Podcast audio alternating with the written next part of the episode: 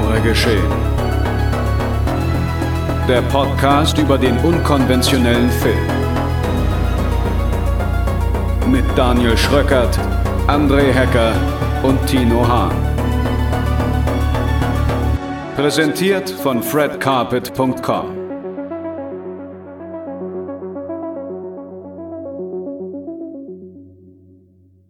Hallo und herzlich willkommen zur Folge 78 von Genre Geschehen, eurem Lieblingsfilmpodcast. Mein Name ist André und bei mir natürlich mein geschätzter Kollege Tino Hahn. Hallo. Nicht bei uns heute Daniel Schröckert. Wir haben quasi einmal getauscht. Äh, ich durfte jetzt ein paar Wochen Pause machen, als äh, Tino und Daniel in Sieges waren. Und jetzt darf Daniel Pause machen, weil er gerade umzieht. Es ist die große, die großen Umzugswochen bei Genre geschehen. Nur du nicht. Nee, nur ich nicht. Du Bei mir bleib- ändert sich nichts. Du bleibst einfach, wo du bist. Ich bleib, wo meine Filme sind. Auf deiner Festplatte. Im Lager von Amazon. ja, genau. Tino sendet live aus Berlin aus dem Amazon-Lager und wir senden wieder mal hier auf eurer Podcast-Plattform eurer Wahl und wollen wieder ein paar Filme besprechen. Doch heute ist es ein bisschen besonders, äh, haben wir schon in der Vorarbeit festgestellt, denn ja, ihr merkt schon, die Folge kommt am Dienstag. Es ist immer noch nicht alles ganz normal, deswegen Daniel hat sich ja auch schon letzte äh, Woche ein bisschen entschuldigt, müssen wir auch nochmal machen wie gesagt, heiße Phase bei uns gerade. Wir normalisieren uns hoffentlich bald auch wieder. Das heißt, ähm, der Montag soll bald natürlich als fester Starttag für unsere Folgen äh, ausstehen und unser Programm soll sich auch wieder normalisieren, denn normal ist unser heutiges Programm eher nicht, möchte ich behaupten, schon mal ganz forsch vorweg. Und ähm, ja, ich würde sagen, wir hören uns einfach eine kurze Programmübersicht an. In der Kürze liegt die Würze. In der heutigen Episode besprechen wir für euch drei Kurzfilme. In Jerk werden auszugsweise grausame Taten eines amerikanischen Serienmörders mittels eines Puppentheaters rekonstruiert. In The Fifth Thoracic Vertebra geht es dann um einen Fungus, der in einer Matratze heranwächst und sich von den Brustwirbeln der Menschen ernährt, die auf ihr nächtigen. Und im Sci-Fi-Horror-Short Variant sorgt ein Alien-Virus für Untote und Gekröse. Viel Spaß!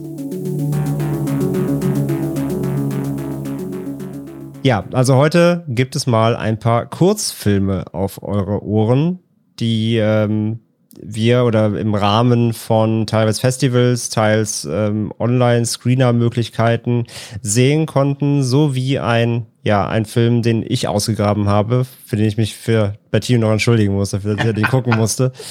Aber ich würde sagen, äh, wir sparen uns das Beste zum Schluss auf Ja, bitte. und starten lieber mit einem Film, ähm, ja, den, den Tino äh, uns äh, besorgt hat, äh, nahegelegt hat. Du kanntest ihn aber vorher schon oder auch jetzt erst im Rahmen dieses Online-Screenings? Na, ich habe vorher schon was von gelesen. Der lief halt in Sieges und hat da den Sieges. Preis in der Kategorie Nobis Visions gewonnen, Mhm. was, glaube ich, so ein bisschen die ja, die Anlaufstelle für alles, was ein bisschen experimenteller ist oder sich nicht in so eine klare Kategorie einordnen lässt. Ist. Okay. Und ich hatte vorher schon von gehört, weil das Theaterstück gibt's ja schon seit 2008 und es hätte mich halt immer schon mal interessiert, aber ich bin, glaube ich, froh, es als Film gesehen zu haben, weil ich jetzt die ganze Zeit so, so rumschwadroniere und Foreshadowing betreibe, denn im Prinzip ist Jerk, über den wir gleich sprechen, eigentlich ein abgefilmtes Theaterstück, Ja. aber durch diese ja, durch diesen erforderlichen One-Take, um ein Theaterstück abzufilmen, entsteht halt eine ganz merkwürdige und sehr eindringliche Nahbarkeit, die dieses sehr drastische Thema dann halt doch nahezu eigentlich finde ich unerträglich macht und ich glaube im Theater hat das auch eine vergleichbare Wirkung, aber da kann man sich immer noch so ein bisschen durch diese Distanz zur Person quasi auch noch ein bisschen vom Gehörten beziehungsweise von dem, was man sich im Kopf dazu vorstellt, distanzieren, während man bei einem Film ja die ganze Zeit an seinem Gesicht dran ist, beziehungsweise an den Gestiken und Mimiken, die er verführt und die zwei Handpuppen, die er auch noch hat. Denn worum geht's eigentlich bei Jerk, André? Genau. Ähm, nur kurz, also du hast den Sitches aber nicht gesehen selbst, oder? wie? Doch, doch. Doch, auch, ja, Ja. okay. Ja, ja, zusammen mit Uke. Uke fand es nicht so gut. Das habe ich bei Letterboxd Das kann ich gesehen, aber ja. so. Mitgeben und ich habe auch verstanden, warum er es nicht so gut finde. Ich dachte nur irgendwie, um mal ganz viel aus dem Nähkästchen zu blauen, Ugo hatte halt quasi nur Zeit für einen Film pro Tag. Und dann dachte ich auch so ein 60-minütiger Film, wo es auch viel darum geht, wie schauspielerisch sowas umgesetzt werden kann, beziehungsweise wie jemand sich so eine Rolle selbst auf den Leib schneidern kann, dürfte Uke interessieren, aber hat, also hat ihn auch interessiert, aber hat ihn dann halt doch nicht so nicht ganz erreicht. überzeugt. Und ja. ob es uns überzeugt hat oder nicht, erfahren wir in den nächsten 137 Minuten. Genau. Wir sprechen jetzt so lange über Jerk, wie Terrifier 2 dauert. Ähm, ja. ja, Jerk, worum geht's? Es geht um, ja, beziehungsweise Jerk ist eine imaginäre Rekonstruktion der Verbrechen des amerikanischen Serienmörders Dean Corll, der mit Hilfe der Teenager David Brooks und Wayne Henley Mitte der 70er Jahre mehr als 20 männliche Kinder und Teenager im Bundesstaat Texas tötete. Und zwar zwischen, ich glaube, 9 und 21 Jahren waren die alt. Ich habe mal ein bisschen Wikipedia mal durchgelesen, weil mir der Fall, obwohl ich ja doch sehr True Crime-affin affin bin, äh, gar nichts sagte tatsächlich. Ähm, und ja, auf jeden Fall, wenn man da bei Wikipedia schon mal querliest, das reicht auch für den ersten Eindruck. Das ist schon ziemlich krass, was da, was da passiert ist. Ähm, also dieser Dean Call war ja selbst schon, schon ähm, ein erwachsener Mann zu dem Zeitpunkt, ich glaube Mitte 40 oder so um, um den Dreh. Und eben die beiden Gehilfen waren halt Teenager, die er quasi eigentlich erst als Opfer selbst wollte. Und dann wurden die so ein bisschen zu seinen, zu seinen Komplizen und haben mhm. eben geholfen, Gleichaltrige anzulocken, teils auch Freunde, wie Schulfreunde, also zumindest, äh, also die beiden, diese beiden Komplizen waren wohl auch, kam auch aus schwierigen Verhältnissen, aber auf jeden Fall halt, es waren oft auch Teenager aus deren ihrem Umfeld, Freunde oder Bekannte, ja, die dann eben äh, zum, zu Opfern wurden. Und das ist schon ein ganz schön krasser Fall. Und wie Tino schon gesagt hat, genau, dieser Film, wenn man das halt so bezeichnen will, es ist halt wirklich ein abgefilmtes Theaterstück letztendlich. Es ist ein One-Take, in dem ein, ähm, ein Darsteller, ähm, Jonathan Capdevielle, glaube ich, heißt der, wenn man ihn so mhm. richtig ausspricht, eben diese, diese, oder nicht, nicht, nicht den ganzen Fall natürlich, aber einen Auszug aus diesem, ähm, diesem wahren Fall diverse Szenarien, diese, was die da eben passiert sind in, in, in dieser Mordserie, eben anhand von Handpuppen, ähm, so im Puppentheater-Stil, Kasperle-Theater-mäßig, darstellt und rekonstruiert eben. Und das eben auf eine Laufzeit von knapp einer Stunde. Und was ich ja. gleich vorausschicken sagen möchte, auch die na, eigentlich finde ich ideale Lauflänge ist, denn ich glaube, noch länger wäre es wahrscheinlich noch zermürbender geworden, aber auch noch unerträglicher, ohne dem Ganzen noch einen Mehrwert bieten zu können. Weil auch jetzt sind so die Schilderungen der einzelnen Straftaten und Gräueltaten schon sehr plastisch, mhm. weil es nicht nur auf der akustischen Ebene macht, sondern natürlich auch mit diesen Handpuppen die Geräusche dazu noch macht und sich auch schon sehr stark in den Wahn eigentlich rein schauspielert. Ja, also im Grunde, im Grunde ist hier der, der, der Hauptdarsteller ist wie so eine True Crime Beatbox. Ja. muss, muss man so sagen. Also was der da alles äh, mit Bauchrednern und verschiedenen Stimmen äh, weil natürlich jede, jede Figur hat halt eine eigene Stimmfarbe und eine eigene Stimm, Stimm, äh, eine eigene Stimmlage, die er da alle nachmacht, plus eben dann die, die Soundkulisse vertont mit Speichel und Mundhöhlengeräuschen, hat man nicht gesehen. Ähm, das ist schon, das ist schon sehr, sehr krass. Und du hast eben schon zwei, ja, im Grunde die zwei Schlagwörter gesagt. Zum einen zermürbend und Unerträglichkeit und eben auch die Lauflänge. Das, das spielt schon zusammen, auf jeden Fall. Also, sag, ich sag direkt mal vorweg, die Stunde hat mir auch dann gereicht. Das kann ich direkt schon mal sagen. Ja. Also ich fand es wirklich extrem unangenehm. Also am Anfang hast du wie so ein, so ein Intro, wo wie so ein Offsprecher erstmal so ein bisschen das Einordnendes vorträgt. Und sobald er dann wirklich loslegt, aktiv, ähm, dauert es eigentlich, finde ich, keine drei Minuten und du bist da voll mhm. gefangen. Ja. Weil das, weil er das so krass vereinnahmend macht mit den Stimmlagen und auch die Audiovisualität dann eben mit den Handpuppen plus seinen Geräuschen. Ey, hätte ich niemals gedacht, dass dir das so krass Bilder in den Kopf zaubern kann, mhm. die du halt ja. nicht haben willst. Also, und das Ganze ist vor allem, finde ich, so krass, weil er das trotzdem halt so, also er macht das so beständig, aber halt so trotzdem, äh, wenn man das so sagen kann, so unaufgeregt. Also, mhm. weißt du, das ist wie so, so, das läuft halt einfach ab. Das ist wie so ein, Du, du, du, du, du machst es erst wie so ein Duracell-Hase, du machst, legst einen Schalter um, dann geht das halt los. Und ja. irgendwie das, was er da halt nachspielt und beschreibt und vertont halt mit seinem Mund, ist halt so grausam, dass ich mir denken würde, teilweise, ey, da musst du musst doch da als, als Spielender irgendwie doch auch mal eine Pause brauchen. Aber er zieht das halt knallhart durch einfach. Mhm. Und das ist da also ich war, wie gesagt, ich war eigentlich sofort drin. Und ich habe gemerkt, so um, umso weiter es läuft, jede Minute wird immer schlimmer.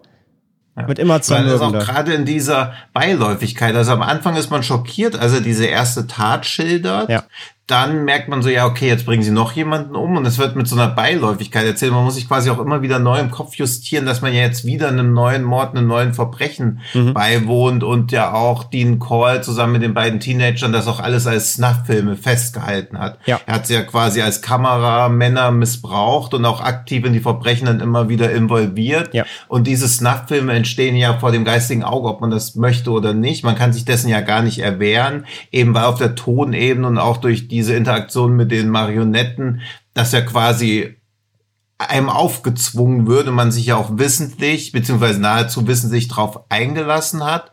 Und das finde ich, das hat Yannick Neuting bei Letterbox auch recht clever geschrieben, dass diese ganze Intellektualisierung davon komplett dem Publikum überlassen wird. Es gibt ja dann am Ende noch so ein Essay, der dann quasi auch abgeschnitten wird. Also es gibt gar keine Erklärungsmodelle, beziehungsweise ja keine Einordnung, sondern diesen, dieser Horror, der in der Fantasie entsteht, der Horror der Wirklichkeit ist halt gar nicht unterscheidbar. Und das versuchen ja viele Filme dann trotzdem so zu schaffen, dass sie so eine Betroffenheit oder irgendein Einfühlungsvermögen mhm. irgendwie erzeugen wollen.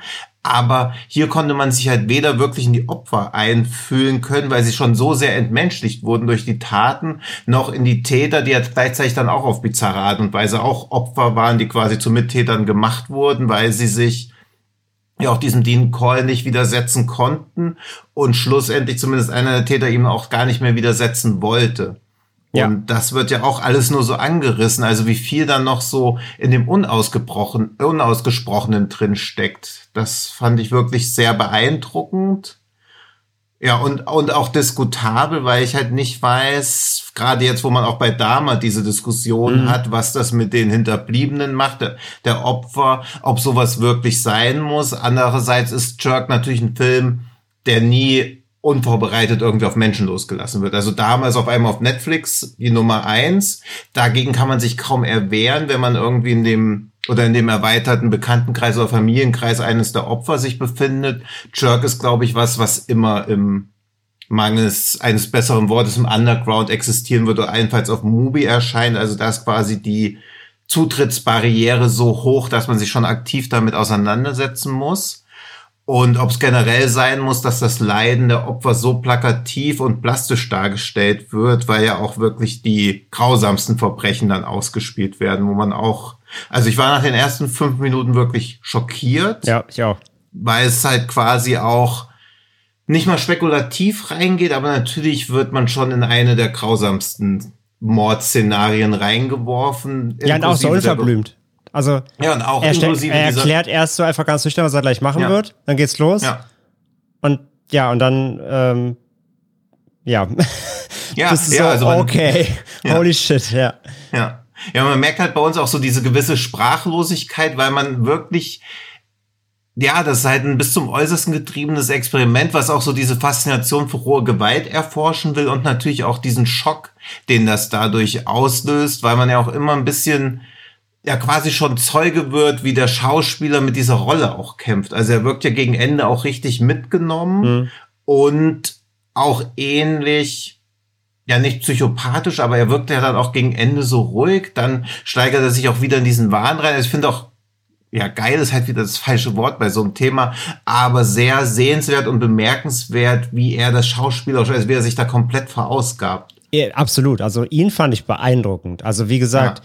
Ähm, allein, allein wie oft der sich dann halt da, wie gesagt, komplett voll sabbert, so, weißt also das, ja. das, muss, das musst du ja auch einfach erstmal, sag ich, so, so, so, so kontrolliert, unkontrolliert spielen, dass du halt hm. mit deinem Speichel halt quasi alles nach äh, vertonen musst, was halt Körperflüssigkeiten darstellen könnten. Blut, Tränen, mhm. Sperma, äh, äh, you name it, Eingeweide rumwühlen, mhm. hast du nicht gesehen.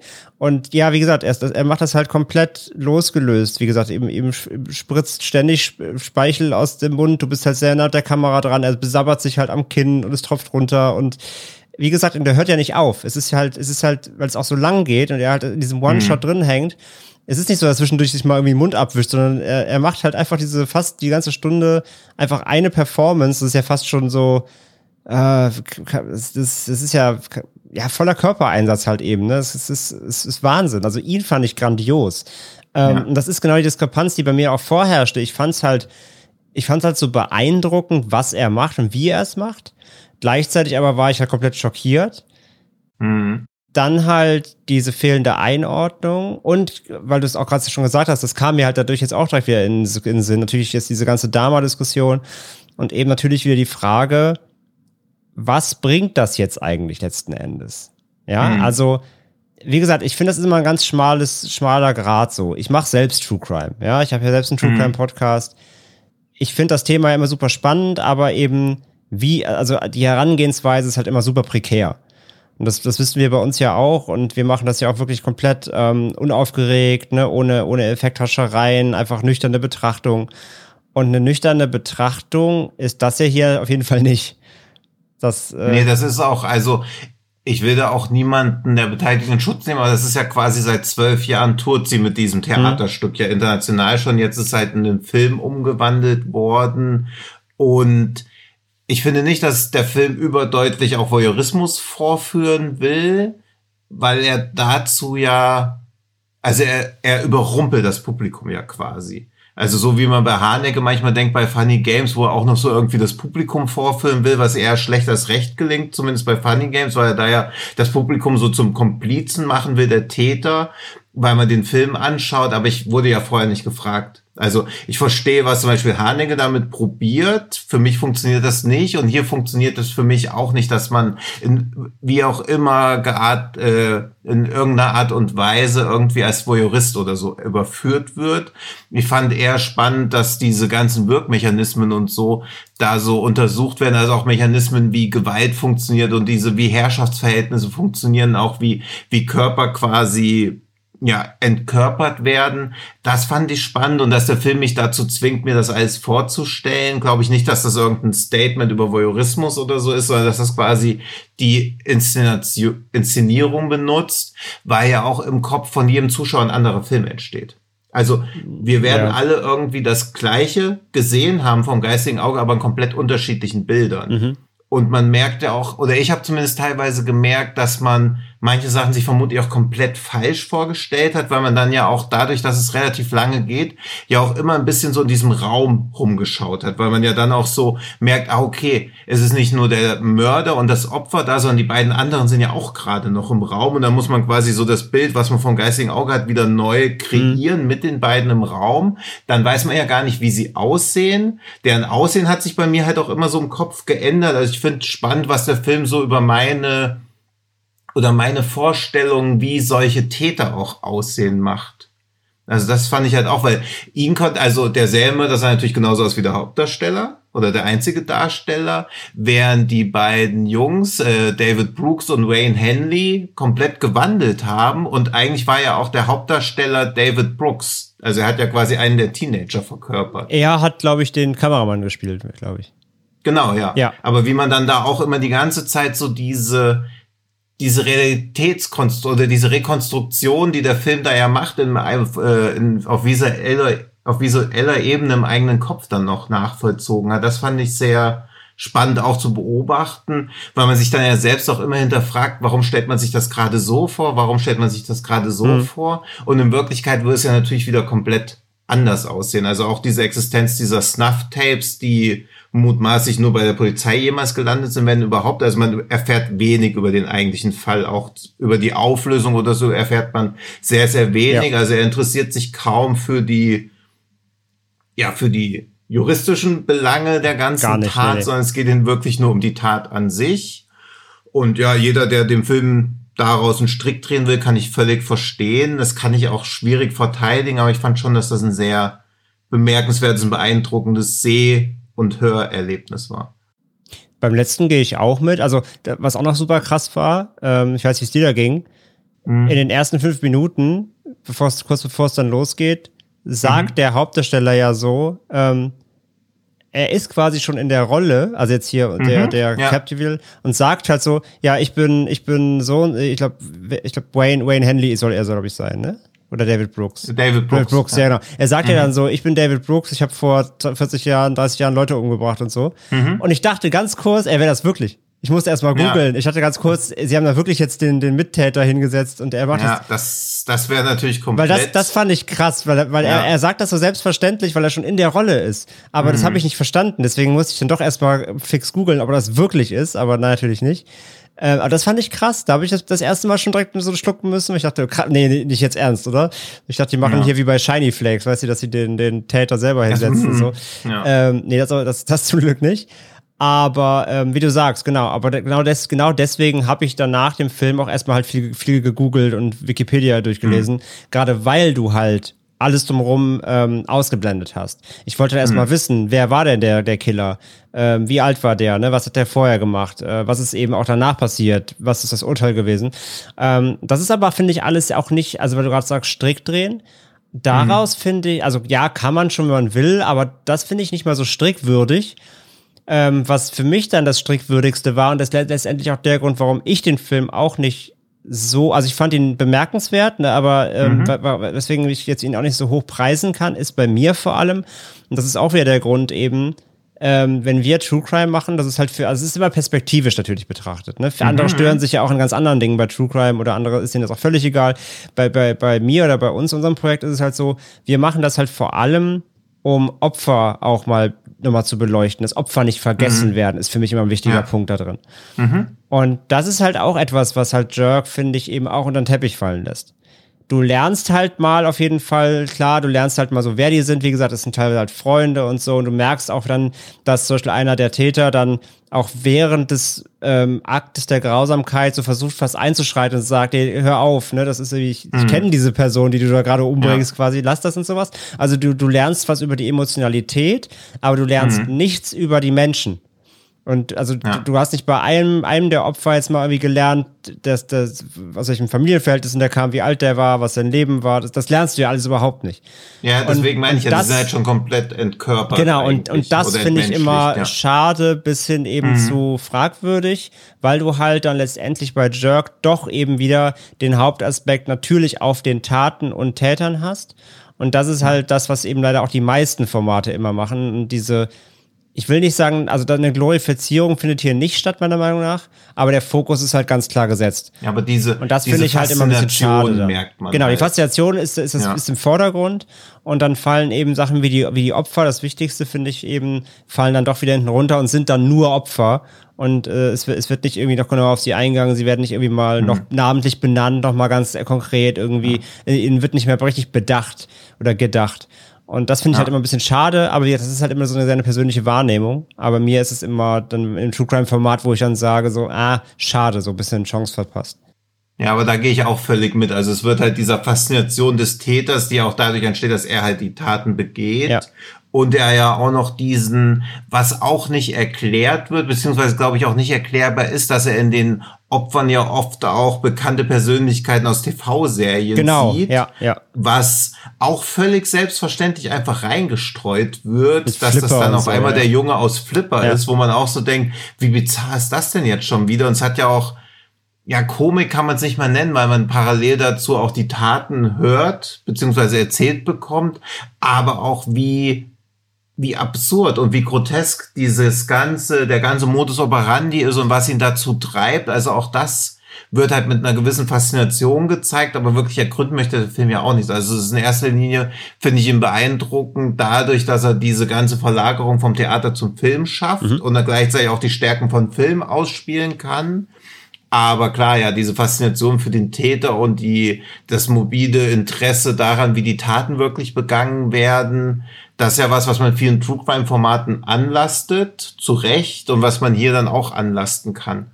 Und ja. ich wüsste halt leider auch keinen Weg, wie man die Opfer wirklich zur, zur Sprache kommen geht ja zwangsläufig nicht mehr. Und ich finde dadurch wenig, also das, das letzte Schlussbild noch sehr stark, aber das ist natürlich schlussendlich trotzdem zu wenig.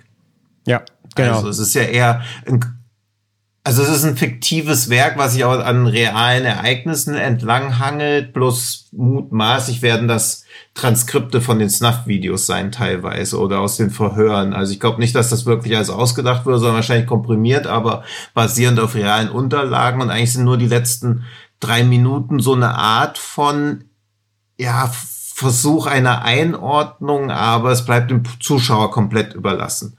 Was ich oft faul und feige finde, hier aber nur folgerichtig, weil, glaube ich, alles andere auch gar nicht möglich gewesen wäre. Also hier muss wirklich jeder Zuschauer, wenn er sich dann wirklich die ganzen 60 Minuten anschaut und das überhaupt sich zumuten möchte, auch dann eigene Schlüsse draus ziehen, ob man das komplett verabscheuungswürdig findet, ob man es einfach aus handwerklicher bzw. schauspielerischer Sicht stark findet, ob man es auch als Gesamtstück beeindruckend findet. Ja, ja, absolut. Und das ist halt genau das Ding. Ich habe mich danach halt dann nach dem Film dann gefragt, warum. Ja. Also warum? Habe ich das jetzt gesehen? Warum gibt's das? Ähm, wie gesagt, True Crime eine Seite, ja. konsumiere ich auch gerne, finde ich spannend. Aber eben, warum in so einem experimentellen Format, das halt eben genau auf diese Dinge einzahlt, die wir jetzt benannt haben, die nicht das große Gesamtbild zeichnen, mhm die das nicht irgendwie einfach nur aufarbeiten. Es ist ja keine Doku in dem Sinne. Es ist ja schon nee. eine, eine, künstlerische, eine künstlerische halt Performance, so will ich fast sagen. Ja. Und da war ich danach dem Film schon so, warum gibt's das? Das habe ich nicht ganz verstanden. Also ich habe nicht verstanden, warum es das gibt, warum es das geben muss. Ja, also Gegenfragen natürlich, warum nicht? Also ja. das kann man sich bei Kunst ja immer fragen, aber ich habe da auch drüber nachgedacht, weil sobald irgendwas wirklich beunruhigend wird, hört meistens halt die Kunst auch auf. Mhm. Also dann, wenn es halt wirklich nur noch Verzweiflung oder Tragödie oder Schmerzen gibt oder es halt wirklich in Abgründe reingeht, weil das ja wirklich auch diese Banalität des Bösen ist, das ist ja nichts irgendwie, wie wir es sonst aus Serienkillerfilmen kennen oder auch sowas wie Sieben, wo dann am Ende noch so, ah, da ist noch so eine krasse Botschaft, denn das ist ja einfach nur Leere. Also das ist ja mhm. gar nicht. Seine Agenda war einfach auch nur mutmaßlich Sexualtrieb gesteuert, Lust an der Zerstörung, Lust an der Dominanz und der Beherrschung von Körpern, extremer sadistischer Trieb, plus noch diese, ja, dieser weirde und auch gar nicht weiter erklärte da weiß man halt auch gar nicht, ob das wirklich, ob er sich, ob er sich dessen bewusst war, dass es sich der Junge aus Flipper ist oder aus den anderen Serien, ob er es halt wirklich gedacht hat. Also naja. Also auch das blieb für mich unklar und legt dann noch so ein Layer auf sowieso schon viel zu viele Layer, die da vorhanden sind, die das noch verstörender machen. Ja. Aber ich finde, ja, wie formuliert das? Spannend, wie sehr man dadurch gechallenged wird.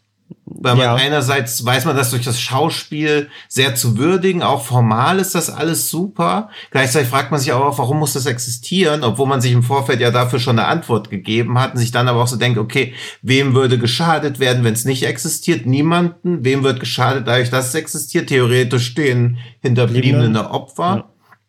Bloß, dass die Opfer gar nicht zu Wort kommen, wobei der Film das ja zumindest noch so halb probiert und ich das auch stark finde, aber er da ja auch wieder in so eine künstlerische Richtung einfach reintriftet, weil das ist ja auch eine komplette Interpretation der Regisseurin, ob das ausreicht oder nicht. Also ja. es reicht natürlich nicht aus, weil es kann den Opfern nie Gerechtigkeit widerfahren im Rahmen von sowas. Aber also beeindruckend, dass das existiert und dass man das dann halt auch umsetzt. Also mhm. kann mir halt auch nicht vorstellen, dass die Dreharbeiten zu sowas wirklich befriedigend sind oder irgendwo, wo man dann beschlückend von der Arbeit nach Hause kommt. Ja, ja, also, also nach der Performance muss der Typ doch wahrscheinlich erstmal vier Stunden duschen. Also das ist doch, äh, ja. das, das, ist schon, das ist schon total krass. Und er macht das ja auch auf dem Bühnenstück. Also damit zwölf Jahre lang Touren, Alter. Geht, das, das stirbt doch was also in das, dir irgendwo. Ja, also das ist ja, also ich glaube, ihr seid gewarnt und informiert und wir tun jetzt halt auch so, als ob ihr den Film überall jederzeit gucken könntet.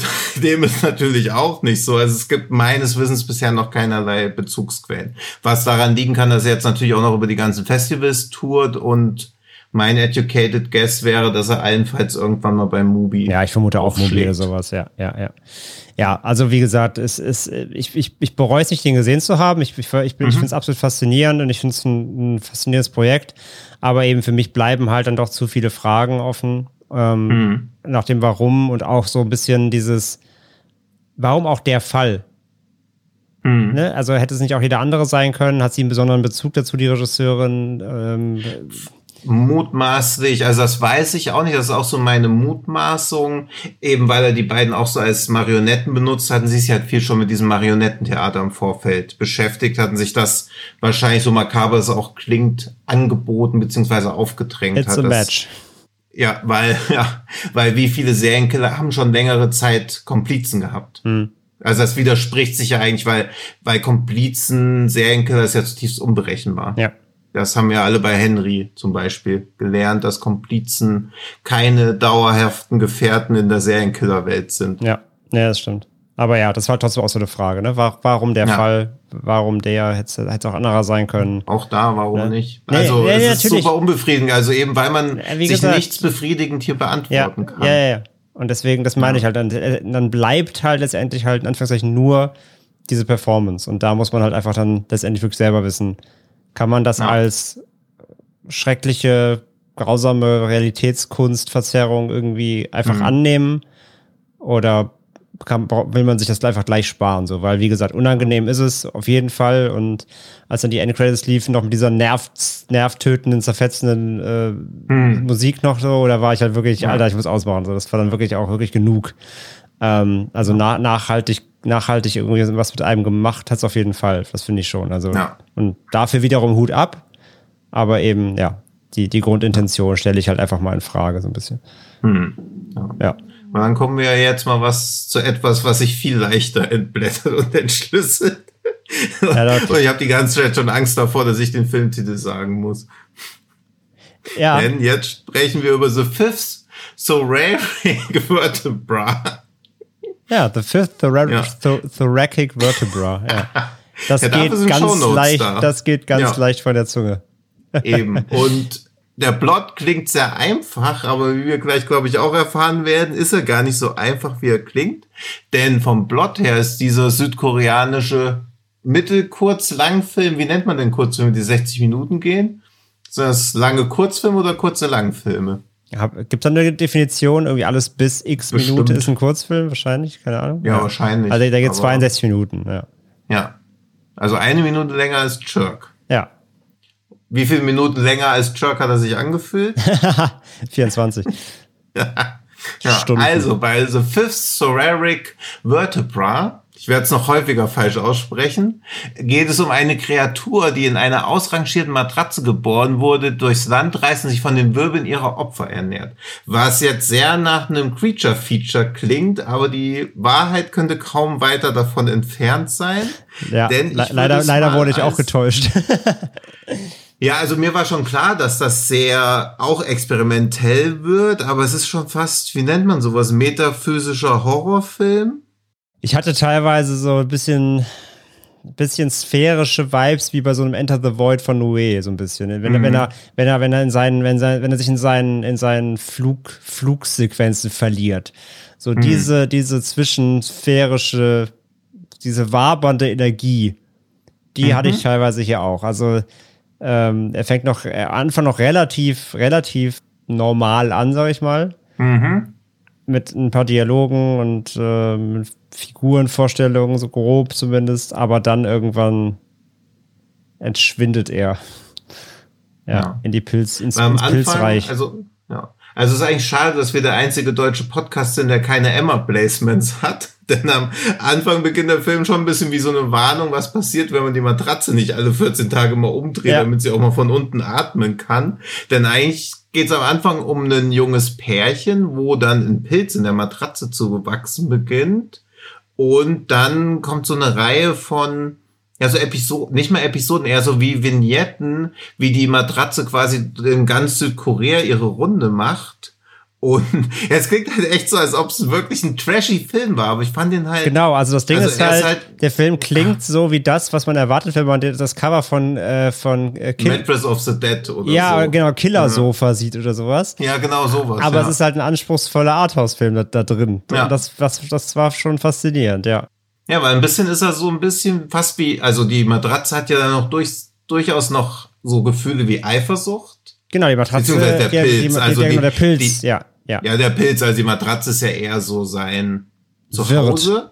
Ja. sein wird, ja. Und ich fand auch so, ich musste auch teilweise an Hellraiser denken, die Matratze, auf der Julia getötet wird, ja, ja. die ja dann quasi auch so ein Träger des Bösen quasi ist und Julia dann ja auch nicht wie ein Pilz oder wie eine Spore da rauskommt, sondern halt wie eine hautlose Frau.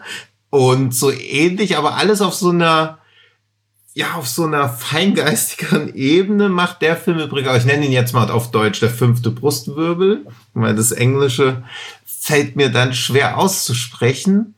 Aber ich mochte, wie das so vor sich hin war, also wieder quasi so fast die ganze Menschheitsgeschichte abgehandelt wird und auch wie das endet. Also ich kann kaum mehr darüber reden, weil ich finde, das ist so eins von diesen, ich habe nichts verstanden, aber ich habe alles davon geliebt. Dingern. Also wo man, wenn man sich darauf einlassen kann, hat das so fast schon so eine hypnotische Wirkung, weil auch viele ja, viele poetische Elemente drin sind. Gerade das Ende hat mich doch sehr beruhigt mit dieser sterbenden Frau, mhm. die mit der Matratze fast schon so spricht, als ob es so eine Art Beichtvater wäre oder ihr einziger wahrer Freund.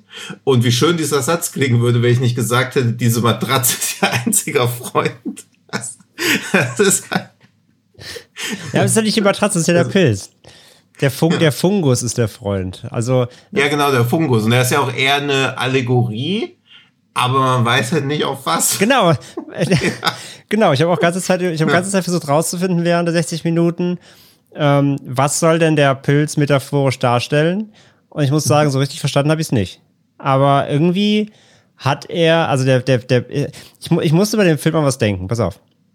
Mhm. Ich habe mal in einer WG gewohnt mit sehr jungen Jahren und in der WG wurde natürlich auch sehr viel getrunken und so weiter und ähm, und äh, wie man als junger Mensch in der WG so ist, hat man auch nicht so oft Bock, Funfacts zu bringen, außer man braucht, man braucht dringend Geld. Ja. Ähm, so standen oft halt äh, leere Flaschen Bier mhm. oder whatever in der Gegend rum, in der Küche und so. Mhm. Und in einer dieser Flaschen hat sich irgendwann ein Pilz gebildet. Mhm. Der Pilz wurde irgendwann, weil er dann, also der, der, ich glaube, wir waren dann irgendwie nicht da mal eine Zeit, ein paar Wochen und dann hatte der Zeit zu gedeihen. Und irgendwann war da halt so ein fetter Pilz in der Flasche. Und das mhm. war so faszinierend, dass wir ihn behalten haben. Der hieß Bruno. Und mhm. ähm, Bruno hat mich an diesen Film erinnert, weil Bruno irgendwann mhm. so ein bisschen wie so ein Haustier wurde. Das klingt jetzt sehr widerlich, aber zum Glück, ja, ist, er, aber, aber zum Glück ist er auch in der Flasche ja. geblieben, sonst hätten wir ihn dann immer noch entsorgt. Aber es war so ein bisschen widerlich, aber gleichzeitig faszinierend.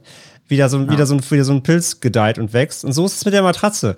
Irgendwie, ähm, irgendwie entwickelt die ein Eigenleben, äh, dass man, dass man, dass dem, dem man sich nicht entziehen kann. Und ich, das, mhm. das ist ganz schwer zu fassen. Also das ist komplett surreal, das folgt keiner Logik groß. Aber ich konnte mich dann auch nicht, äh, ich konnte nicht, nicht, nicht, nicht weggucken. So, ich musste das, ja, ich wollte dann wissen, was, was passiert. Und du hast ja immer ja. noch diese Einordnung. Du hast ja am Anfang ja immer dieses irgendwie 365 Tage vor der Geburt, wo dann mhm. so es auf, auf den Pilz hinarbeitet. Und sobald er dann mhm. quasi gewachsen und geboren ist, gibt's dann ja immer äh, die Zeitspanne, Zeitspanne nach der Geburt, äh, dass ja dann irgendwie, glaube ich, bis 45.000 Tage nach äh, dem geht ja. oder sowas. Völlig ja. absurd auch am Ende. Ähm, und du hast ja immer diese Zeitraffer auch, wie so alles vor sich hinschimmelt mhm. und so weiter.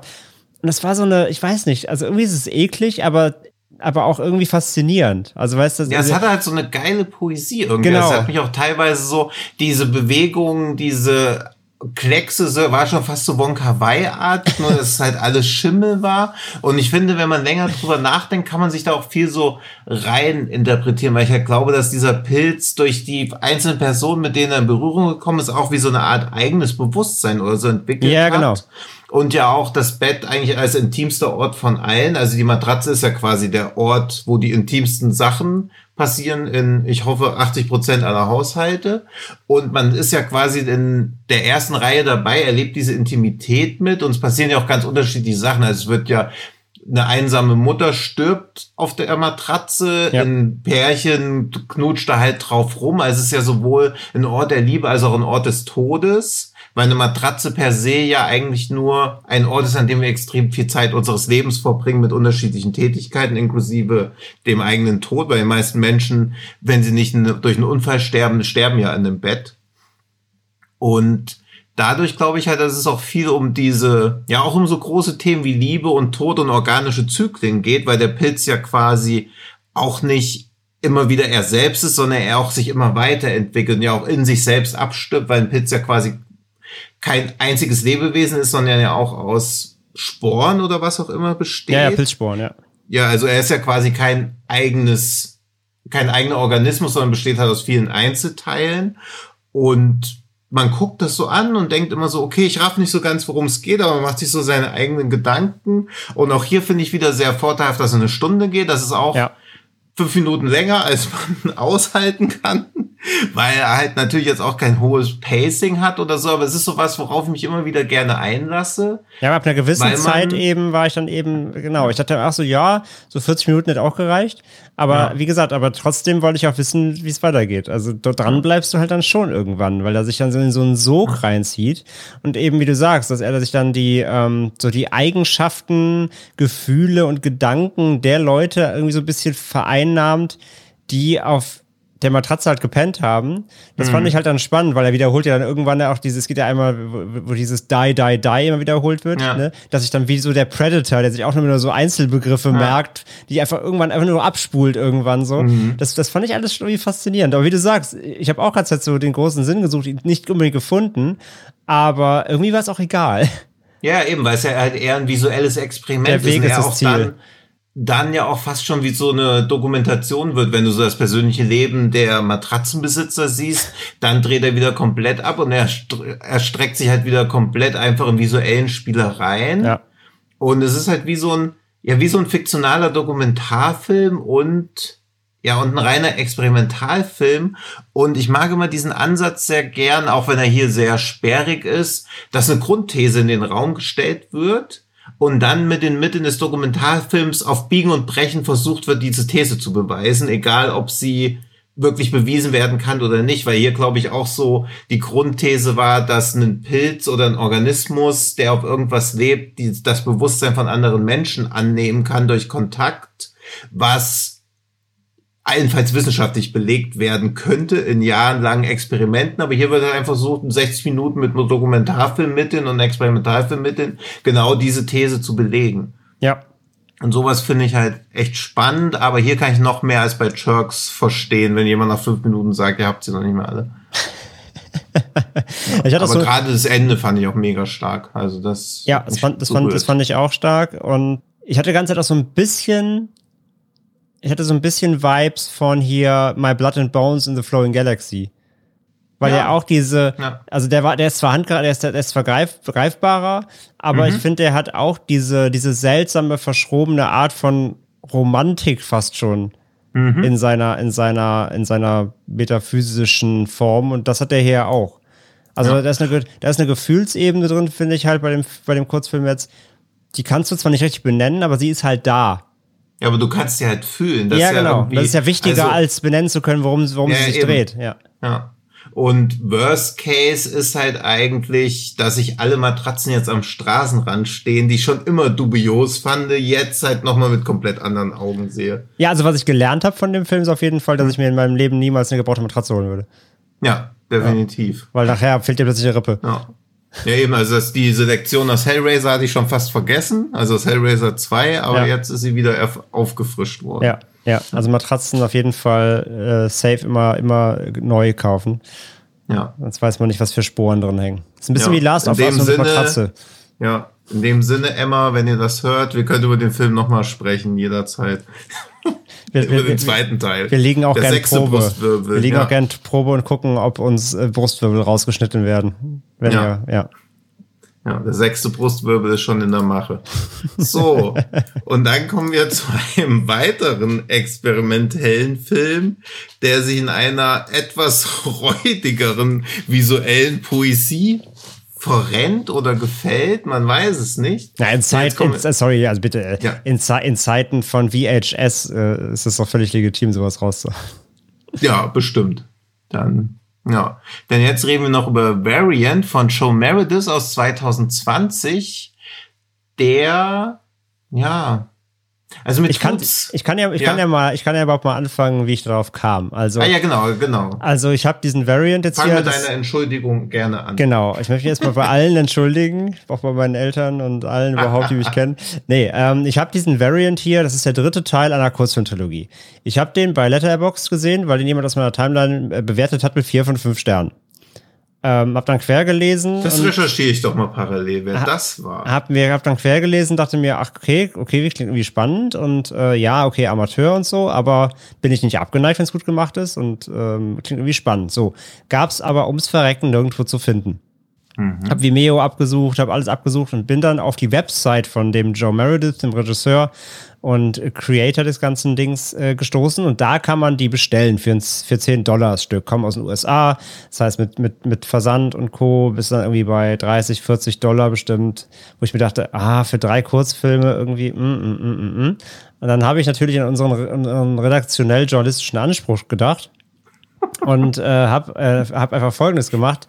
Ich habe den äh, guten Rabbit Gator Account. hab mir einen Newsletter-Account gekauft. Äh, nein, hab Joe Meredith einfach eine E-Mail geschrieben und hab gesagt, hey, wir sind Genre geschehen, wir sind ein deutscher ähm, äh, Podcast, der Genrefilme behandelt und äh, deine, deine Kurzfilme fallen da definitiv mit rein. Hättest du nicht mal, äh, also hättest du Interesse daran, dass wir über deine Kurzfilme oder einen davon sprechen, und könntest du uns dafür einfach mal einen Screener schicken und das hat er auch gemacht mit, äh, mit, mit großem Interesse, hat gesagt, kein Problem, hier. Und äh, ja, hier sitzen wir nun und haben uns äh, Variant angeguckt. Also ähm, es kommt direkt vom Regisseur. Ah. Und genau, und äh, das erstmal zum, zur Vorgeschichte, wie ich überhaupt. so, er hat Screener ohne Passwort. Genau, ja, aber okay, die sind cool. halt einfach nicht gelistet, die findest du halt. Ja, ja, eben, aber ich habe so gedacht, okay, sie wären da, weil ja. ich dann so dachte, okay, also den Regisseur mit 10 Dollar unterstützen, finde ich ja immer sehr absolut sinnvoll, aber ja. ich dachte so, okay, sie wären regulär auf Vimeo gewesen. Nee, nee, also nicht okay. auf Vimeo, ähm, dort einer, einer ist auf YouTube, auf seinem YouTube-Kanal okay. ist einer, vielleicht der erste, dieser Closed Mill District, das ist der, der ist auf YouTube, die mhm. anderen beiden halt nicht.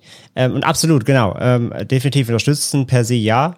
Ich dachte mir halt mhm. halt nur, wenn wir das eh kombinieren können, kann ich einfach mal fragen. Und hätte er ja. jetzt gesagt, äh, keine Ahnung, gib mir einen Fünfer dafür, hätte ich es auch gemacht. Aber er war eben so freundlich, hat sie zur Verfügung mhm. gestellt. Und dann ähm, reden wir natürlich auch gerne drüber. So, erstmal dazu. Und ähm, ja, in Variant, wie gesagt, der dritte Teil dieser Reihe ähm, ist aber auch nicht so wild, denn so eine richtige Story in dem Sinne gibt's auch nicht wirklich. Das sind eher so Momentaufnahmen einer Alien-Invasion quasi, die irgendwie stimmt heimlich passiert. Ja, so ein bisschen wie District 9, äh, aber ohne ohne Stringenz, sondern es sind irgendwie Aliens gelandet, die, die, die, die sind äh, gefunden worden, die Regierung handhabt mit denen rum. Und jetzt hier im Variant geht es eben darum, ein tödlicher Alien-Embryo wird von einem verwirrten Mann benutzt, um eine neue Infektion freizusetzen. Also neu im Sinne von, in den letzten beiden Teilen gab es eben auch schon solche Alien-Infektionen und Wirte und jetzt gibt es eine neue, nämlich hier. Und ähm, ja, das äh, bösartige Havoc-Virus, genau, das war das aus den vorigen Filmen. Und das übertrifft die jetzt hier noch mit der neuen Infektion. Und die mutierten Toten steigen dann auch ihren Gräbern. Also diese, diese, diese Virusinfektion macht äh, Tote lebendig, also Zombies gibt's quasi auch. Und ähm, eine neue Art von Alien-Terror wird entfesselt. So der offizielle Claim. Und ähm, ja, es geht halt um diesen, ähm, wenn man, wenn man das Story nennen mag, um so einen, um so einen ähm, ja, sehr ver verballerten, verwirrten äh, Mann, der scheinbar irgendwie zum Militär gehören zu scheint, der halt diesen, diesen Alien-Embryo entwendet und dann ähm, kommt der halt, bricht der, also gibt's einen, gibt's einen Unfall mehr oder weniger, der bricht halt aus und kommt frei und dann geht halt äh, der Sci-Fi-Horror irgendwie so los. Und es ist halt, wie gesagt, weniger stringent erzählt, als mehr eine Einzel ähm, von eben ähm, Szenen, in denen die dass dieses Alien, dieser Alien-Embryo irgendwie ähm, eben zur Tat schreitet. Man sieht am Anfang halt mehr oder weniger noch so, so verrauschte äh, Bilder von irgendwelchen Nachrichtenaufnahmen und so und später dann aber eben nur diese, diese Alien-Angriffe, sage ich mal. Und ja, der Film ist halt natürlich äh, no budget quasi. Also ist alles wirklich komplett handgemacht. Der ist original auf einer auf, auf Video gedreht, also VHS. Das finde ich eigentlich ganz cool. Ähm, das, das erzeugt auch wirklich halt diesen original verrauschten Look so. Also das, was quasi die VHS-Reihe gerne faked ähm, macht der halt halt hier äh, wirklich. Das mag ich auch irgendwie diesen Ansatz, ähm, dass das wirklich so handgemacht zu drehen. Ähm, aber klar siehst du an allen Ecken und Enden, dass da halt kein Geld drin steckt und dass auch jetzt hier John Meredith eben jetzt kein versierter Regisseur ist. Ja, also von Kameraeinstellungen, äh, die, die, die Laiendarsteller, das ist schon alles sehr pragmatisch und homemade so. Aber das, was eben halt hier vor allem raussticht, und das ist auch, glaube ich, das, warum er auch auf Letterbox tatsächlich sehr viele gute Bewertungen auch hat, ähm, ist vor allem die Effektarbeit. Und da, ja, das ist auch das, was man als Hauptaugenmerk haben sollte bei diesem Anführungszeichen Film, ähm, weil das ist das klare Highlight. Ja, das äh, ist wirklich schleimig, das ist alles handmade, das ist selbst gemacht. Also dieser John Meredith ist wohl auch so Künstler ähm, und das, das sieht man halt so, so Sculpturer, also so entwirft gerne Skulpturen und sowas. Und ähm, das, das ist schon alles sehr, sehr cool. Das ist schön glitschig und eklig und, und schleimig und düster und das mochte ich alles echt ganz gerne. Aber dadurch eben ähm, da wird Tino mir wahrscheinlich zustimmen, wirkt das Ganze eben auch eher wie so ein, wie so ein Showcase, so ein kleiner, ne? Mhm. so, ein, so eine kleine Fingerübung. Ähm, und ich glaube halt, dass da jemand dran sitzt, der, ähm, der auf jeden Fall Talente hat. Das sieht man. Aber ich möchte an dem Punkt jetzt mal äh, bezweifeln, dass das große Talent das Filmemachen an sich ist, sondern ich glaube eher, das ist jemand, der halt im VFX-Bereich halt wirklich was mhm. reißen kann, aber eben als Film gesehen, so, so gesehen, also die anderen beiden, die wir jetzt heute hatten, waren auch keine Filme in dem Sinne, aber da steckt eben ein Handwerk hinter, das ist halt versiert umgesetzt und hier eben bei Variant merkst du, das ist halt jemand, der das wirklich als, als Heimprojekt so zu Hause oder zumindest irgendwie der Umgebung gedreht hat und ähm, das hat halt keine, keine große Qualität. Damit meine ich jetzt nicht diese, dass es auf VHS gedreht ist, so, das, wird, das ist ja ein Stilmittel, was auch völlig fein ist, aber eben ähm, es fehlen so die Grundsätze des, des Filmemachens darin.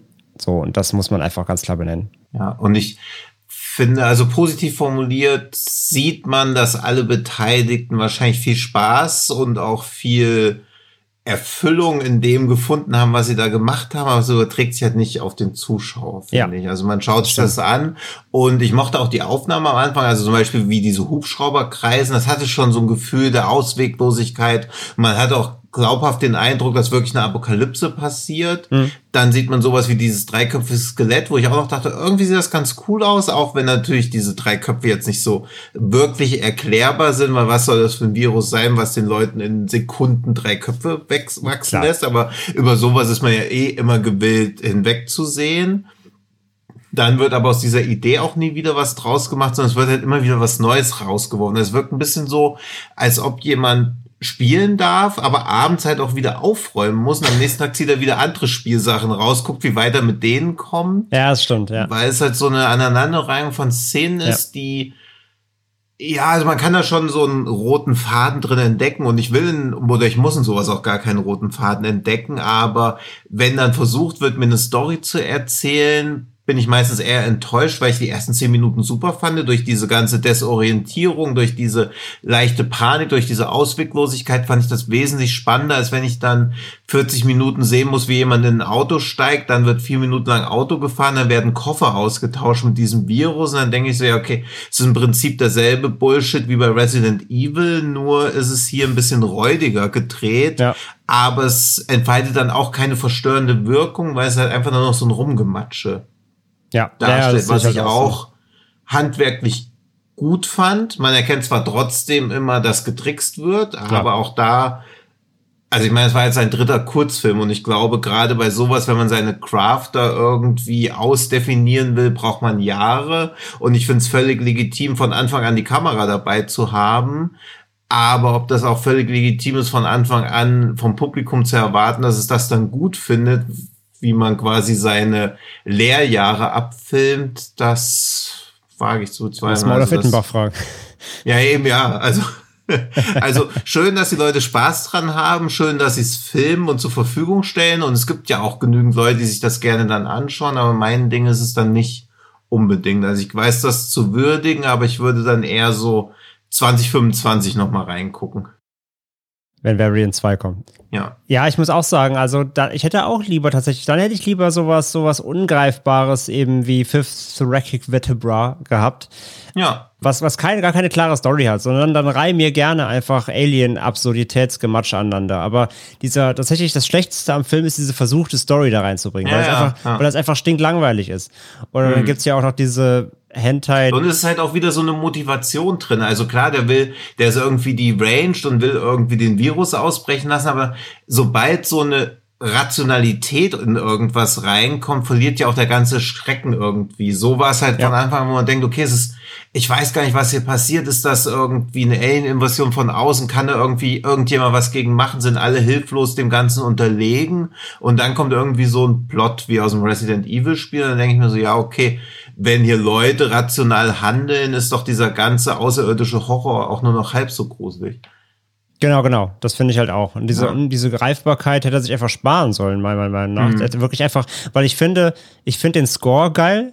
Ja. Sounddesign auch gut. Das Sounddesign, der Score ist super und deswegen, die Atmo kommt schon rüber. Wie du gerade sagst, ja. diese, diese Dystopie, dass da halt wirklich was am Arsch ist so und äh, da, da gehöre ich die Welt ins Wanken gerade. Das, das glaube ich dem Film, ohne dass er viel zeigen muss. Ja. Aber, aber die verrauschten Bilder, der Score, so die Atmo ist echt cool, finde ich. Das hat er schon, das hat er gut hinbekommen.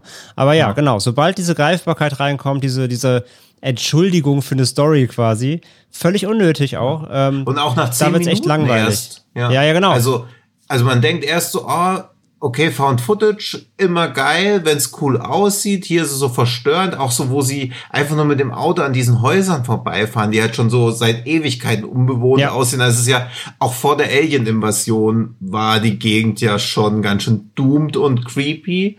Und dann, ja, dann erliegt er dieser Versuchung, Handlung reinbringen zu wollen. Und dann denke ich mir so, nee, Nee, jetzt, das jetzt wird's boring. Nee, genau, das Problem ist eben nee. genau, das ist einfach langweilig erzählt. Es ist super langweilig, ja. es dauert zu lange.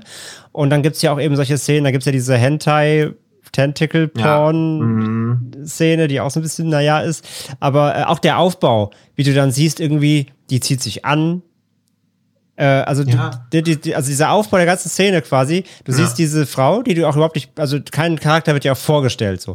Du nee, hast einen Schnitt in so ein Haus, da zieht eine Frau ihre Strümpfe an, die geht raus. Offensichtlich geht sie halt aus. Ja. Dann hast du einen Schnitt, dann kommt sie wieder, dann, sieht, dann begleitest du sie, wie sie an irgendeiner U-Bahn steht oder so, so im Aufzug. Das dauert mhm. auch alles schon wieder ewig. Dann ja. steigt sie diesen Aufzug mit solchen, sag ich ja, diesen ungelenken Kameraeinstellungen so von komisch schräg unten. Da merkst du halt auch mhm. überhaupt keine, keine Profession halt in Sachen Kamera. Das sieht nee. alles ganz, ganz weird und, und mistig leider aus. So, und bis hin dann zu, dann geht sie nach Hause, dann dreht sie sich einen Joint, wo auch ganz klar erkennbar ist, dass es kein Gras ist, sondern wahrscheinlich irgendwie so, weiß ich nicht, Oregano oder sowas, irgendwie aus der Küche. äh, wie man raucht, raucht einen Joint. Dann kommt diese weirde Toilettenszene, wenn du dich erinnerst. Mhm, ja, klar. Wo du Kann halt, also. jemals vergessen. Ja, die, die, die, die brennt sich ein. Na, du hast eine Szene, da du, also sie, sie, ähm, du hast, die, du hast eine Einstellung auf der Toilette und siehst, dass dieses Alien-Embryo im Klo sitzt. Und ja, sie scheint halt, sie soll, also sie soll halt betrunken sein, sie kommt schon ziemlich wankend nach Hause, raucht noch ein und dann will sie halt aufs Klo gehen und das Alien-Embryo, das, das sieht man halt einfach von drei Meter Entfernung, weil das einfach nicht klein ist. Und hm. sie soll sich halt aufs Klo setzen und sieht das angeblich nicht, was auch schon völliger ja. Bullshit ist. Und dann passiert aber auch gar nichts. Dann, dann, dann pinkelt sie halt und geht wieder und steht wieder auf und guckt sogar noch, das ist auch so schlecht, weil dann guckt sie so kurz aus Versehen, glaube ich, so runter und dann hätte sie es sehen müssen, mhm. aber soll halt, ja, das ist halt alles richtig schlecht. Und der, und da quasi der, der, das Highlight der Szene ist dieser sehr langen, viel zu langen, zehn Minuten aufgebauten Szene, ist halt, dass, dass, dass das Alien sie dann halt so Hentai-Tentacle-mäßig halt dann äh, irgendwie vergewaltigt.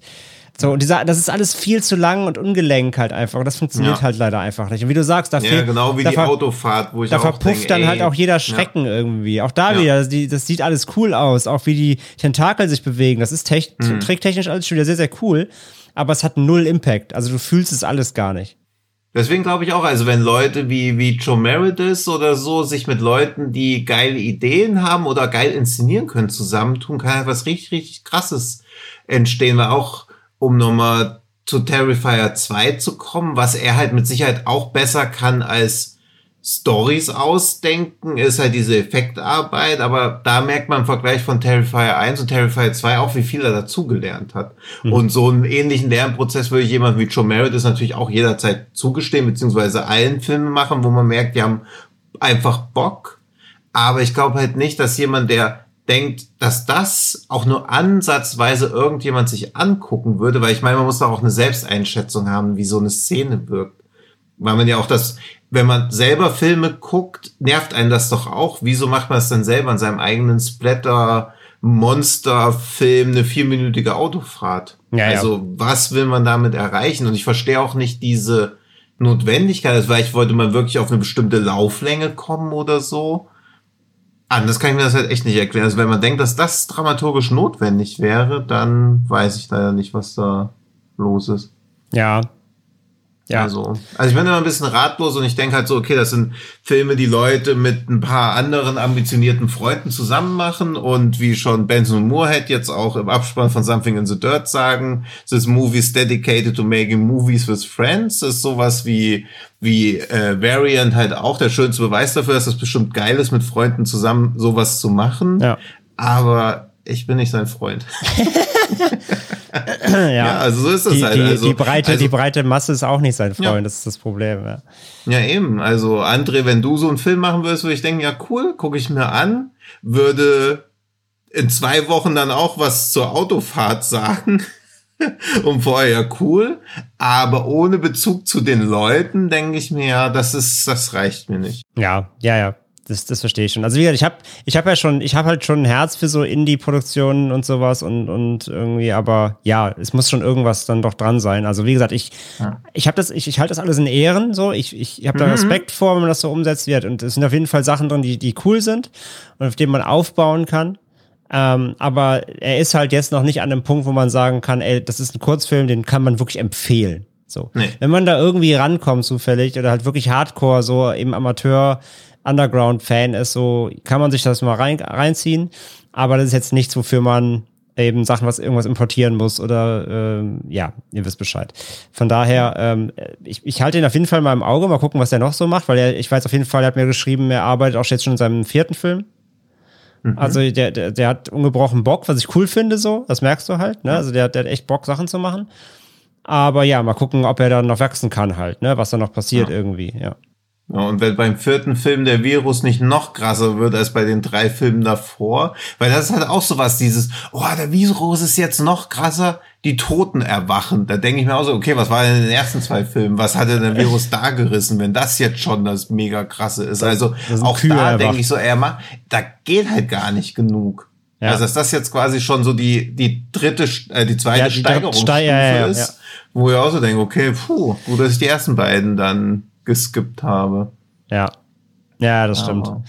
Weil, weil man muss auch sagen, weil irgendwer, irgendwie auf Letterbo Letterboxd äh, äh, hat einer geschrieben, irgendwie, ja, die, die finalen Szenen werden ja die best, in bester Ittenbach-Manier irgendwie. Und ja, ich dachte, oh, nee, also da fehlen schon noch ein paar Gallonen an Blut und Gekröse. Ja. Also die Effekte waren gut, aber ein großes Blätterfest ist, das jetzt, ist das jetzt nicht.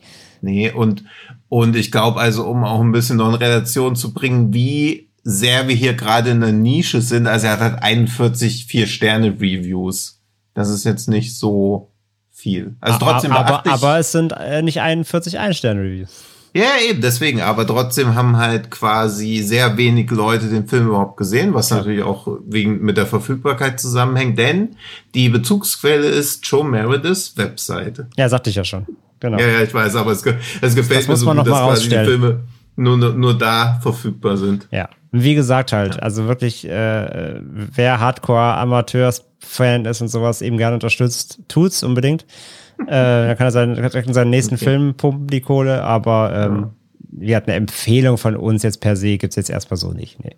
Nee. Das. Und ich unterstütze auch nicht Hardcore-Amateure. die spielen da im vierten Film. Ja. Ja, wenn der Alien-Sex-Virus ausbricht. Bin gespannt wie der Virus dann auch da heißt. Ich finde auch gut, dass der, ähm, das Variant ja auch einen Alternativtitel hat. Hast du ihn gesehen? Nee, wie? Zombie 8. ja, okay, gut. Wahrscheinlich wegen Vielleicht ist er ja auf, auf 8 Wahrscheinlich wegen Super 8, genau. Ja. ja. Also, ach ja, Super 8 nicht 8 Milliarden. Also Zombie ja, 8 heißt der als Alternativtitel, ja. Ja. Ja, aber so jemand wie Joe Meredith könnte man halt mal so einer von diesen VHS-Compilations mitmachen lassen. Also ich glaube, mit mehr Kohle geht auch mehr und ich könnte mir gut vorstellen, ohne es zu wissen, dass das halt auch so ein Robert Rodriguez-Ding ist. Hey, ich habe jetzt zweimal Blutplasma gespendet, jetzt haben wir 500 Dollar, lass mal Havoc-Virus-Kurzfilm machen. Ja, absolut. Und ich glaube, dass absolut. wenn er mehr Kohle kriegt, weil er bei so einer Anthologie mitmachen darf, ja, also ich meine jetzt mal ganz im Ernst, wenn man mal, mal sieht, wer in diesen ganzen Anthologien immer irgendwie mitmachen darf und was da teilweise für eine Scheiße drin ist, also dann ja. kann er da auf jeden Fall auch mal was beisteuern, ja. Ja, seitdem ich Dings gesehen habe, leider schon wieder vergessen. Äh, auf dem Slash, den du irgendwie ausgegraben hattest. Mit Marian Dora und Uwe Boll. Achso, hier der Prophet Exhibit. Genau, der, ja wo man auch denkt, mutmaßlich werden alle dasselbe Budget zur Verfügung gestellt bekommen haben und, und Deodato macht da eineinhalb Minuten und wird sich vom Rest der Kohle irgendwie, keine Ahnung, Trüffelpasta geholt haben oder so. Da denke ich auch so, ey, da hätten sie auch lieber jemanden wie Joe Meredith da reinstecken können. Ja, deswegen. Aber das also, liegt ja Gott sei Dank nicht bei uns. Das sollen irgendwelche, wie nennt man die? Talentscouts oder so machen. Ja, oder Producer. Ja, wahnwitzige Idee. Oder irgendwelche Producer machen. Aber ich kann auch aus Zeitgründen und Interesse und Launengründen und mangelnde Frustrationstoleranz nur zwei solche Versuche im Monat machen. Und selbst das sind dann 24 Kurzfilme, die ich geguckt habe von unterschiedlicher Qualität. Damit ist mein Dienst an der Nachwuchsfront getan und alle anderen müssen halt irgendwie ihr Regiedebüt ohne dass ich mir da vorher ihre Schritte angeguckt habe, hinkriegen. es, ist ein, es ist ein harter Markt, es tut mir leid, Joe. Es ist hart umkämpft, ja. Aber immerhin habe ich Variant gesehen und nicht und Ring of, Rings of Power nicht. Also, ja, also. Auch das, das kann er sich mal auf seine nächste DVD draufschreiben vorne. schicke ich ihm als Englisch, schicke ich ihm als englischen Quote. Genre geschehen. I've watched, I've watched Variant uh, over Rings of Power every week. Ja. Ja, aber äh, oh nein, das, das hier ist natürlich schon sehr Special Interest auf jeden Fall. Ja. Wie gesagt, ähm, müsst ihr selber wissen, ob euch, ob das euer Ding ja. ist. Weil, wie gesagt, die, die Community für so Underground, No-Budget-Kram ist echt relativ, also ist nicht riesig, aber die ist schon groß. Also die ist größer, als man denkt. Ähm, das wirklich Fans von, von so, von so No-Budget-Geschichten ist, ist schon echt groß. Mhm wenn auch natürlich super nischig, ganz klar. So. Aber es gibt ja. halt Liebhaber von sowas, die auf jeden Fall sowas auch suchen. Von daher finde ich das eigentlich mal ganz cool, dass wir trotzdem mal vorstellen, dass es sowas einfach gibt. Ja, ja, na klar. Also, das am Ende von Folge 78 zu verstecken, finde ich völlig legitim. Und falls es noch mehr Liebhaber von nischigen Sachen geben solltet, würden wir uns natürlich über 5-Sterne-Reviews von euch freuen, überall da, wo es Podcasts gibt, beziehungsweise eine Bewertungsfunktion, denn ich glaube, wir sind allmählich am Ende. Ja, und vor allem ähm, möchten wir das, damit wir auch auf so hohe, hohe Durchschnittswertungen wie Joe Merediths Filme kommen. Denn äh, Variant hat auf Letterbox immer eine 3,6 und sein äh, und sein zweiter, nämlich Ter Terratomorph, ist sogar bei 3,7. Also da finde ich das Cover auch ganz also, geil. Also das will ich nochmal rausstellen. Ja. Ne? 3,7. Ja. Und ich möchte nochmal herausstellen, dass ich auf keinen Fall möchte, dass wir bei Spotify irgendwann auch eine 3,6 haben. Da finde ich die 4,9, die wir gerade haben, schon ein bisschen schöner. Na gut. Also Deswegen, also dürft ihr gerne alles dafür tun, dass diese 4,9 weiterhin uns erhalten. Wenn ihr es auf eine 5 bringt, dann äh, gibt es noch mehr Liebe. Ja. ja, dann drehen wir zusammen mit Joe Meredith ein 100, ein Special zur 100. Ausgabe Genre geschehen. das ist dann das. Alien geschehen. Ja. Ah. Alles klar, ist gesetzt. Ja, tut, was Tino gesagt hat, äh, abonniert uns, äh, bewertet uns, empfehlt uns gerne weiter natürlich auch äh, für an alle Filmfreunde von euch, die uns noch nicht hören. Und äh, schaut bei unseren Freunden von Fred Carpet vorbei auf dem YouTube-Channel ähm, oder auch natürlich in den anderen Podcasts und, ähm, und Co. Alles, was zu bieten äh, ist auf fredcarpet.com. Checkt das aus. Und dann hören wir uns in der kommenden Woche dann wieder und dann, wenn die Gegebenheitsgötter gnädig sind, dann auch hoffentlich endlich wieder zu dritt. Und on time und on budget, wie bei Uwe Boll. wir, haben, wir haben die besten äh, Hoffnungen. Und dann gibt's ähm, ja sehr schöne neue Filme. Ein Latino eben schon gedroppt. Seid gespannt. Ähm, gibt reichlich äh, Neues gerade zu, zu besprechen. Und wir hoffen, ja. ihr seid wieder dabei. Wäre barbarisch gut. Oh, der Teaser-Gott. In dem Sinne, macht es gut, habt eine gute Woche. Bis dann. Tschüss. Tschüss.